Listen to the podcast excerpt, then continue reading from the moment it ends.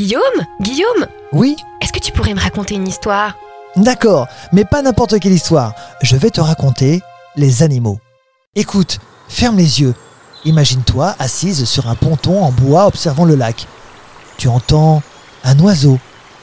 Puis, tu vois un oiseau blanc majestueux nager tranquillement vers toi.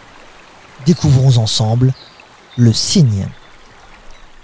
On le voit souvent dans des plans d'eau. Mais pourquoi? C'est un oiseau, un oiseau palmé donc adapté à nager dans des points d'eau. Il se nourrit de racines, de feuilles et de tiges de plantes aquatiques, d'où l'importance de rester près de l'eau. D'ailleurs, son cou va l'aider dans sa recherche de nourriture. Il a un très long cou flexible qui peut lui permettre d'atteindre des tiges en profondeur. Son cou possède 24 cervicales contre seulement 7 chez nous. Combien d'espèces existe-t-il Il existe 6 espèces de cygnes dont la plus connue est notre cygne blanc commun, appelé précisément le cygne tuberculé et qui est celui dont on va parler aujourd'hui. Peut-il voler d'un point d'eau à un autre? Le cygne tuberculé est un gros oiseau. On pourrait penser que sa taille, de 125 à 170 cm de long, et son poids, entre 8,5 kg et 10 kg, font de cet animal un oiseau qui pourrait avoir du mal à voler. Eh bien, non, pas du tout. Il vole très bien. Il lui faut juste un peu de temps et de place avant de prendre son envol. On dit alors qu'il va marcher sur l'eau avant de le prendre. Le couple est-il uni à vie? Il est uni, oui, mais pour une saison seulement. Les deux partenaires vont créer un gros nid en dehors de l'eau.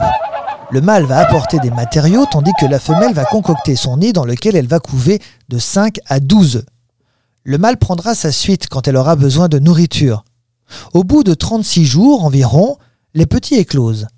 Les poussins vont à l'eau immédiatement pour s'enfuir d'un quelconque prédateur. Les deux partenaires vont s'occuper d'eux et les laisser monter sur leur dos quand il y aura trop de nage à faire. Est-ce que les petits naissent avec leur plumage blanc? Eh bien non, les jeunes ont un plumage brun grisâtre, commençant à devenir blanc durant leur premier hiver. Est-ce que son cri peut s'entendre de très loin?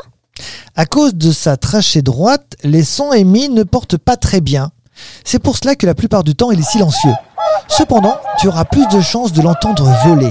Le son produit par les battements d'ailes pendant le vol a été décrit comme, écoute bien, un bourdonnement musical très audible.